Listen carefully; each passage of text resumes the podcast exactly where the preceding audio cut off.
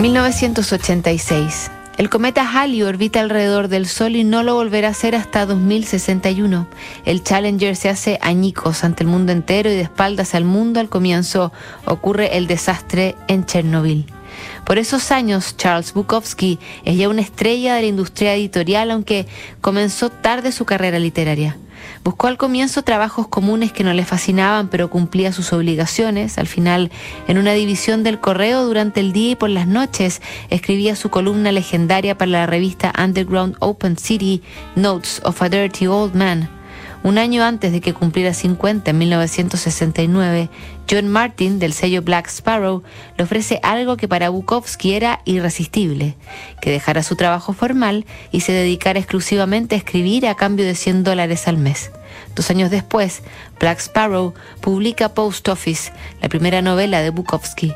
Pero un viejo sabio como él no olvidaría aquello que precedió al gran salto de su vida y casi 20 años después de haber abandonado esa oficina, con toda la agudeza, la bribonada, lo políticamente incorrecto y la mordacidad que definía su personalidad y su literatura, le escribe a ese último jefe que tuvo. 12 de agosto de 1986. Hola John, no creo que duela de vez en cuando acordarse de dónde viene uno.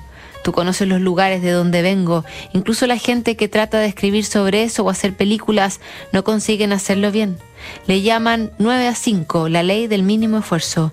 Ahí nunca es así. No existe un almuerzo gratis en esos lugares. De hecho, para cuidar tu trabajo muchas veces no almuerzas. Horas extras sí. Y los libros nunca hablan de las horas extra, ni cómo si te quejas por ellas llega otro tarado y se queda con tu puesto. Conoces mi dicho, la esclavitud nunca fue abolida, solo se extendió para incluir todos los colores. Y lo que duele en esa lucha por cuidar trabajos que no quieren, pero temen que la alternativa sea peor, las personas sencillamente se han vaciado. Son cuerpos con mentes aterradas y obedientes. El color de los ojos se ha desvanecido, la voz se ha ajado y el cuerpo, el pelo, las uñas de los dedos, los zapatos, todo se ha deteriorado. Como un hombre joven no podía creer que las personas pudieran entregar sus vidas a esa condición. Ahora, como un hombre viejo, tampoco puedo. ¿Por qué lo hacen? ¿Sexo? ¿Televisión? ¿Un auto pagado en cuotas mensuales? ¿O los niños? ¿Los niños que van a repetir exactamente lo mismo? Nunca le pagan a sus esclavos lo suficiente para que así no puedan ser libres, solo lo suficiente para que permanezcan vivos y puedan volver a trabajar mañana.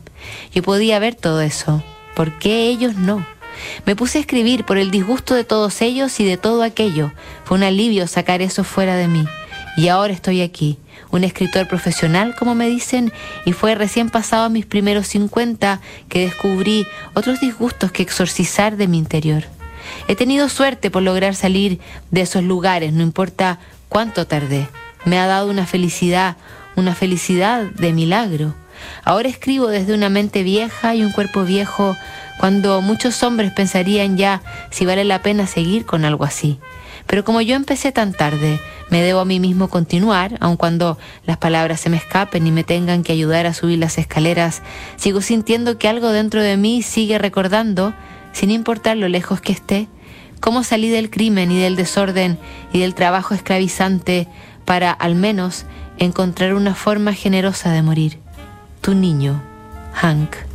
Esta y otras cartas impresionantes de Bukowski están reunidas en el libro Found in Reach for the Sun, una selección de cartas entre 1978 y 1994. Seguimos revisando más mañana en Notables aquí en Duna. Inversión